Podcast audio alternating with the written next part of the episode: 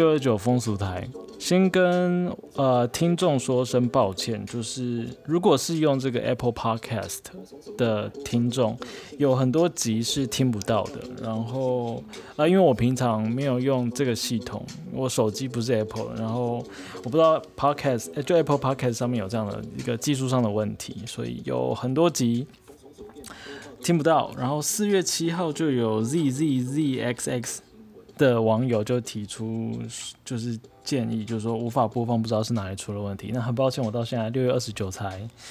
才才发现，然后反映这个问题，这样。呃，对，那我后来研究一下，发现好像是，如果我是直接用，这样讲好吗？可我我已经反映了这个问题啊，我是直接用 First Story 的。平台直接按录音，然后上传的话，那一集就会听不到，就在 Apple Podcast 里面听不到。可如果我是另外用，比如说录音笔录好之后，然后再透过 First Story 的方式上传，那集就可以完整的听到。但就是平常我都是不剪接，就直接用 First Story 的 App 直接上传，所以就是会有这样的问题。所以大部分的集数在 Apple 上面是听不到的。假设你不嫌弃的话，然后有兴趣把前面听不到的集数把它听完的话，呃，目前的这个暂时的做法是可以下载 First Story 的 App，然后从 First Story 的 App 里面去听每一集的集数，就可以听到完整的集数内容。然后这个问题我也请教。就是询问中这样，那希望很快就有一个解决的方式这样，所以就先跟就是就反映这个意见给我的朋友，然后说声谢谢，然后没有听到的人也说声抱歉这样。好，今天呢是端午节连假过后，然后有很多很多的新闻，现在不知道从哪里讲起，但但是就是我们都先讲一下，呃。就是之前我们说过，脏话的县议会有开始在讨论，就是性专区的可能性嘛。那很高兴今天这个自由时报，就是他们有出了一个影音的新闻，然后就这个议题稍微再深入一点去。去采访正反意见这样子，它叫做自由追新闻性专区行不行？老司机带路接情欲真相，里面就有采访了，比如说这个呃日日春啦，或者是童仲彦啦，然后或者是呃中山大学陈美华教授啦，还有一些居民啊里长这样子。那像童中彦，他就说，其实，呃，警察跟卫生单位是希望赶快设立性专区的，因为这样管理上面更方便，这样就不用走这个灰色地带。这样，当然它里面有一些就是更多的一些想法，然后大家也可以去听听看。然后再来就是，呃，法务部最近要。呃，草拟一些草案，然后关于民法，其实讨论一阵子，就是呃成年的年龄，我们过去是二十岁嘛，但是其实国际上很多国家都是十八岁，然后我们的民法的成年是二十，但是刑法的完全呃这个或是刑事跟行政的法则规定，十八岁就是完全的责任年龄，所以这个部分是有相呃有有落差的，有这种权责不相符的感觉。所以目前在考虑就是修正草案，将成年年龄由二十岁下修到十八岁。然后男女的呃订婚跟结婚也变成是十七跟十八。以前哦，以前就是男生是十八岁结婚，然后女生是十六岁可以结婚。然后订婚的话，男生是十七，女生是十五。但是其实这不符合就是 CDO 相关的公约，比如说《公民与政治权利国际公约》或者是《消除对妇女一切形式歧视公约》等等的。所以就是呃现在就是呃上修。结婚方面算是上修吧，就是无论男女都是十八岁才可以结婚这样。不过就是新闻很会下标题啦，就是会炒作一些东西，所以将接下来我们就要面对的就是这个所谓的反同。的团体，当然，当然他们会说，就是因为同婚通过之后，接下来一一大堆的，比如说这个废除通奸罪啦，然后现在又要讨论就是民法的这个成年下修，所以有一些标题就下的很可怕，比如说这个女性的性自主十六岁就可以了，但是他们要十八岁才能结婚，或者是说这个爸妈他要有心理准备，可能高中的小孩他们就要去结婚了，而父母没有办法反对这样，因为他们已经成年了，因为下修成十八。岁对就不需要父母同意，所以接下来这个想必会有很多这个名义上的反对的声音，是从这这这几个角度去去打的这样子。所以就是呃，要怎么样去回应，就是还需要更更多的这个论述，更多的努力这样子。好，然后再来就是海巡署的贴文，因为前一阵子就是天气很热嘛，然后端午节大家又出游，然后去溪边玩水，那就有。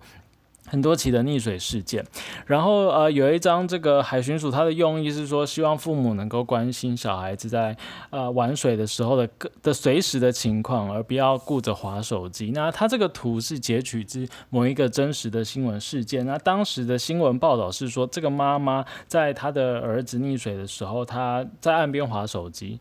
呃，但是她的话就是只是就是这样如实的反映出来，所以造成了一个效果，仿佛好像是在责备就是女。性，或者是说，诶，为什么就是呃要盯紧小孩这件事情，好像在图上面只有女性她需要做这个母职的责任是如此的重，那那爸爸的责任跑哪里去了？父亲的责任跑到哪里去？所以就是很多的这个有性别意识的人，就针对这个图，对于海巡署进行相关的留言、反映、建议这样。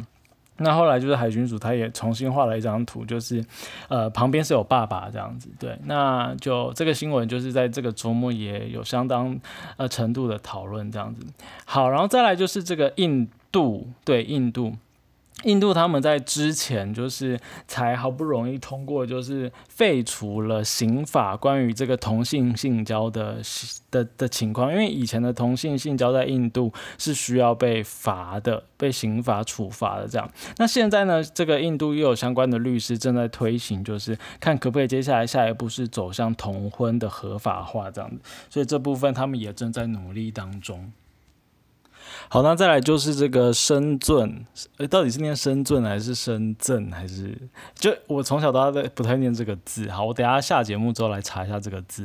呃，他们首间的性爱娃娃体验馆已经就是成立了这样子。然后，诶，蛮特别的是，他们的市监局说呢，这仅涉及这个体验还不到涉黄的程度。就是这个富士康厂区附近有一家叫做爱爱乐的这个细胶性爱娃娃体验馆，在日前就是。是成哎，是最近才开始吗？还是说最近被新闻报道出来？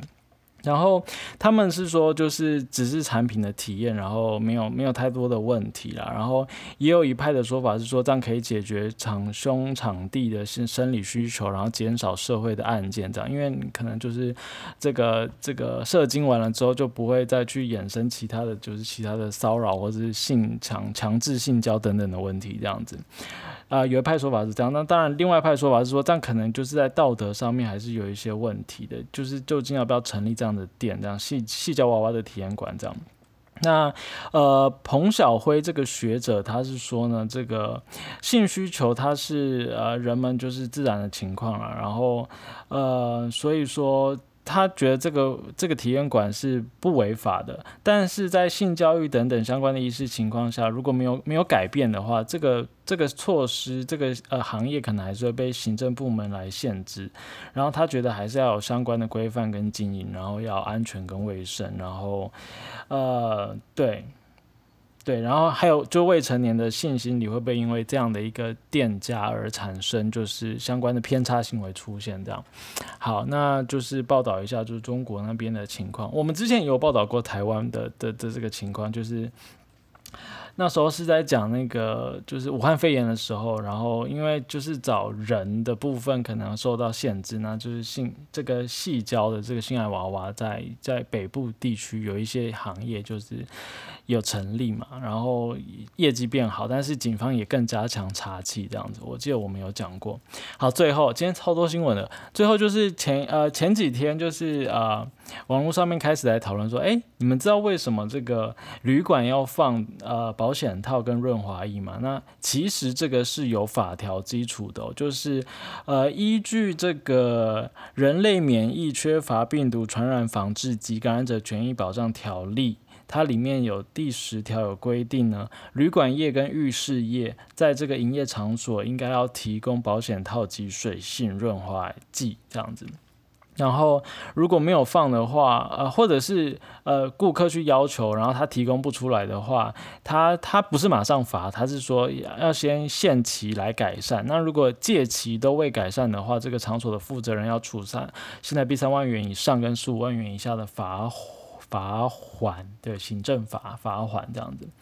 好。那我看一下，这这是最近是哪一个粉砖发现这件就是很巧妙的这个冷知识，可是也是重要的知识哦。一分钟法律教室这个一起读判决，他们最近在网络上面张贴这个这个法条这样子，他们发现了这个就有趣的事情这样。好，最后最后呃，本来要放这首歌，但是我刚刚仔细听了一下，发现嗯嗯可能不太行，就是。不是说它里面很露骨，是它的意识形态可能有点嗯吃不进去，所以我就没有放。但是因为它这毕竟还是新闻，我还是讲一下，就是黄明志他最近呢有发表了一首新歌，叫做《不小心》。点阅率很高，这没话讲，因为他的这个对，呃，他的邀请来的来宾就是山上优雅。不过它里面就是有些歌词，它里面是在讲，就是他不小心内射，然后呃中出等等的情况，然后他好像觉得这就是一个不小心。那我觉得这个我比较没有办法，就是接受这样的意识形态，所以我就没有放这首歌。然后就是，不过他就是因为是新闻，所以我们就是放在今天的这个新闻里面，然后讲给大家听。这样，明天就是六月的最后一天。六月三十号，我可能会整理一下，因为最近雨如雨后春笋般出现很多跟性或是性别、情欲、跨性别等等有关的这个 podcast 出现，所以我等下呃明天会做一个整理，然后把他们简单的念出，就是有哪些频道可以听，这样，然后让更有兴趣对个别的主题有兴趣，或者是。相关的这个这这个 podcaster 就是有兴趣的人都可以再去听这样。好，那风俗台我们明天见。